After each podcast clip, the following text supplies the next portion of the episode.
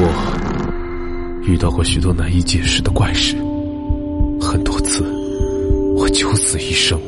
现在，让我带你们进入那些骇人听闻的故事里。鬼耳。清代雍正年间，河南华县有个村民叫做张阿七，此人五短身材，生得鹰鼻小眼、阔面大嘴，相貌甚是丑陋。平日里就在家中务农耕地，除了一身蛮力外，是身无长物。但是他的左耳却长得非常怪异，不仅比右耳小一半，而且形状尖耸，就像动物耳朵一样。更为奇特的是，这只耳朵还能听见鬼说话，所以附近村民都叫他张鬼耳。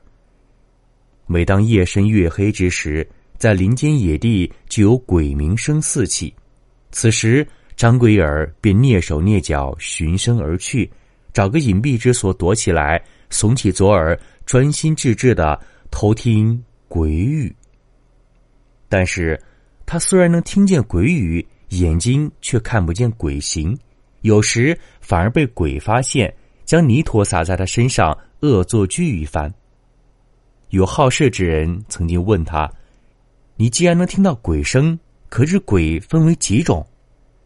张鬼耳说：“我自然知道，死去很久的鬼声音长，心死之鬼声音短，雄鬼的声音高，雌鬼的声音低，富裕之鬼声音大而且传得远，贫穷之鬼声音小而且近，风雅之鬼声音清越，庸俗之鬼声音浑浊。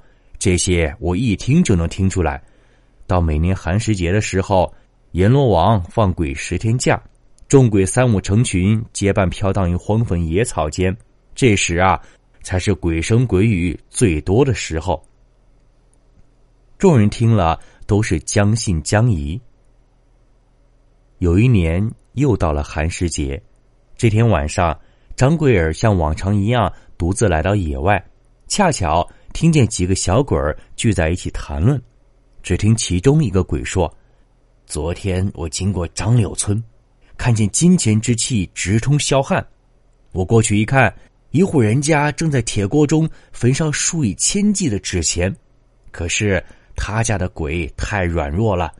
我们今天晚上可趁其不备，将钱全部抢走，这样子啊，我们后半世就能享用不尽了。过了一会儿，另外一个鬼又说道：“昨天我经过前面的村子。”看见村中富人家刚娶了儿媳妇儿，娘家的陪嫁甚是丰厚，装财宝的箱子排在一起，像一堵墙一样。在窗户前啊，还有一个梳妆台，上面的首饰金光灿灿，光华夺目。哎，可惜我们鬼拿来也没用啊。张鬼儿听见此言，心中一动，待群鬼散去，他急忙来到前村那户富士人家外。此时已是夜深人静，这家人都睡熟了。张鬼儿轻手轻脚从后墙翻进院内，一眼便看见一扇窗户上贴着的大红喜字。他心知这必然是新人的洞房，于是小心翼翼走到窗前，向内偷偷窥去。果然，窗边有一个梳妆台，正如鬼物所说，上面放着七八样黄金首饰。其中一个凤钗镶嵌着一粒黄豆大小的珍珠，看上去价值不菲。此时，新婚夫妇二人还未上床休息，新娘坐在床上扶手玩弄着衣带，新郎却附在她耳边不停说着什么。过了一会儿，新郎动手给新娘脱起衣服来，新娘却只是害羞不肯。张桂儿在外面等得不耐烦了。于是搓口学起鬼叫来，新娘一听甚是害怕，赶紧脱了衣服钻入被中，新郎随即也脱了衣服钻进了床帐中。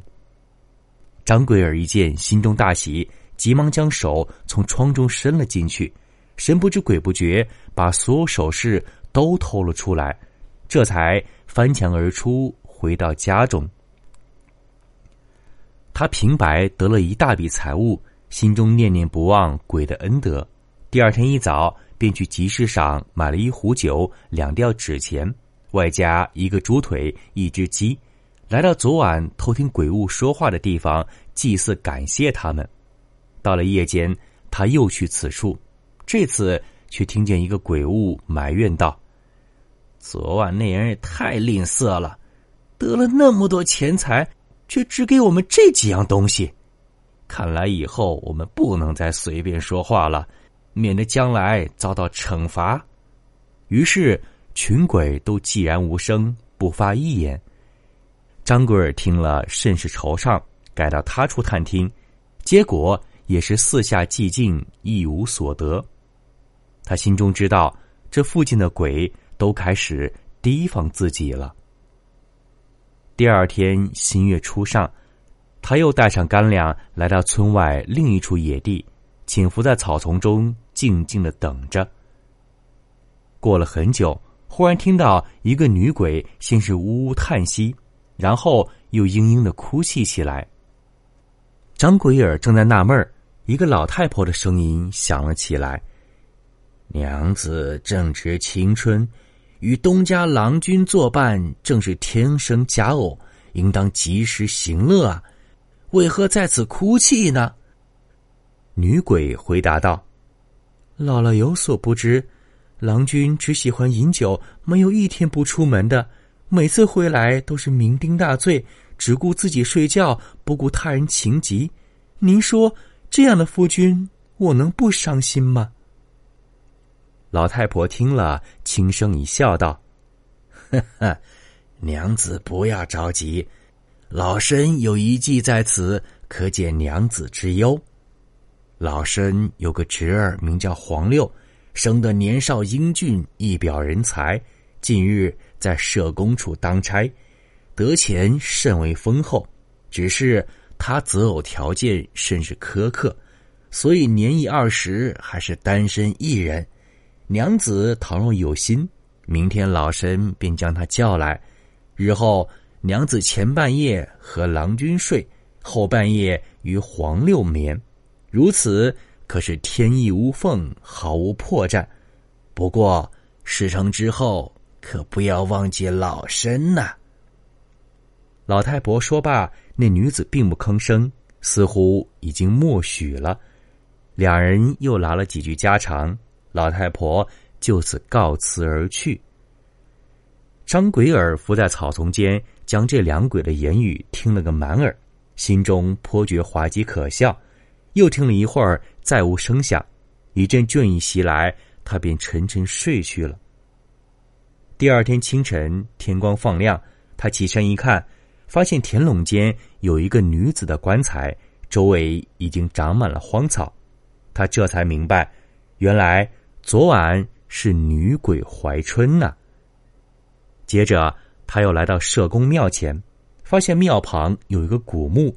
已经七零八落、破败不堪了。他将坟上荒草拨开一看，墓中只有一个骷髅头。张贵儿一见，便笑道：“说，你就是那黄六吧？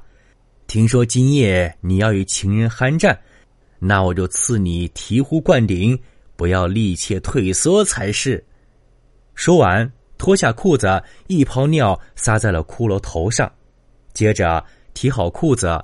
便回家休息了。到了晚上，他又去昨夜潜伏之处侦听。没过一会儿，就听见老太婆对女子说：“昨晚黄六正在睡觉，忽然被一个恶人用沸水浇到脸上，口鼻都肿了。今晚是不能来了。这恶人实在太狠毒了，应当好好惩罚他。”张贵儿一听，勃然大怒，跳起身叫道。哟，你这死老婆子，我张贵儿还能怕你不成？可他喊完之后，四周却一片寂静，很长一段时间都没有任何声响。张贵儿也觉得非常疲惫，于是就躺在地下酣睡起来，一直到月亮落下，这才醒过来。没想到他刚睁开眼，就觉得左耳里面奇痒无比。